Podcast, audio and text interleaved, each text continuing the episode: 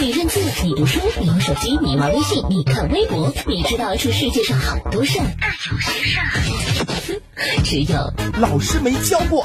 老师没教过，只为你说别人不知道的事儿，每天都有收获，有惊喜。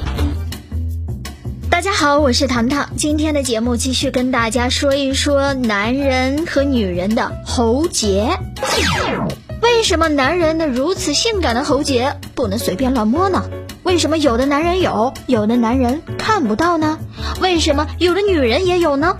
你发现没有？有的男人竟然没有喉结，而有的小姐姐呢，喉结比男人的还明显，这是咋回事呢？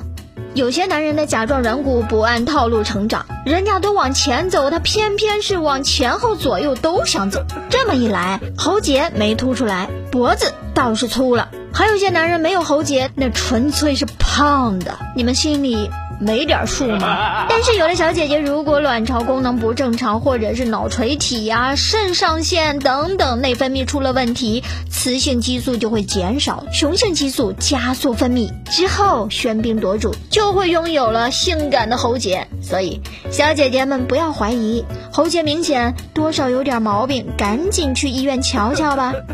言归正传哈，说了那么多，男人的喉结不是你想摸就能摸的。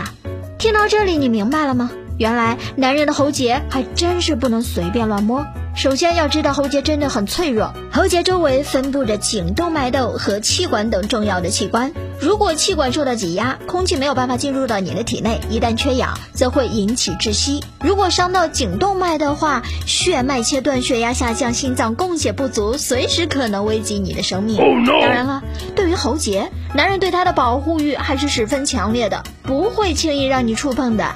如果没有十足的把握，千万别摸。所以说呢，喉结轻摸怡情，重摸伤身的，大家千万不能随便乱摸哦。这里是老师没教过，我是糖糖，感谢收听，下个时段我们再见。